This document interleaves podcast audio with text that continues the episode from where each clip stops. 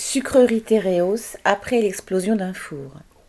Le 9 octobre, un four à déshydratation de fibres de betterave de la sucrerie de Bussy-le-Long dans l'Aisne a explosé, provoquant un incendie vite maîtrisé. Deux salariés sur les 80 présents sur le site ont été légèrement blessés.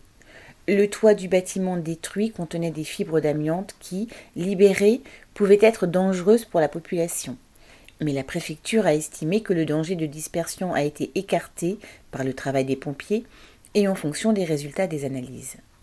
Pour l'instant, les causes de cette explosion ne sont pas connues. Cette sucrerie appartient au groupe coopératif Tereos qui a fermé trois sucreries l'an passé en France. La coopérative s'est aussi débarrassée de plusieurs de ces sucreries ou entreprises liées à ce type d'activité. En Chine, il s'agit d'une amidonnerie, au Mozambique d'une filiale du groupe et en Roumanie d'une sucrerie. Ses concurrents présents en France ont eux aussi récemment fermé plusieurs de leurs sucreries. En 2019, en France, Crystal Union en a fermé deux et Saint-Louis Sucre deux.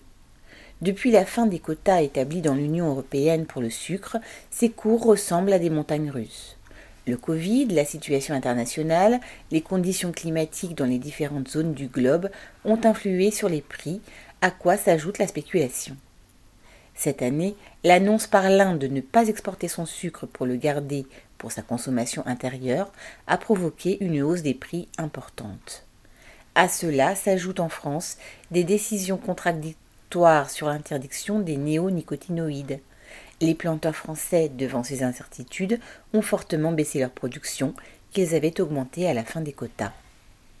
Les entreprises qui contrôlent la transformation de la betterave cherchent à saturer leurs sites pour réduire leurs coûts et maximiser leurs profits.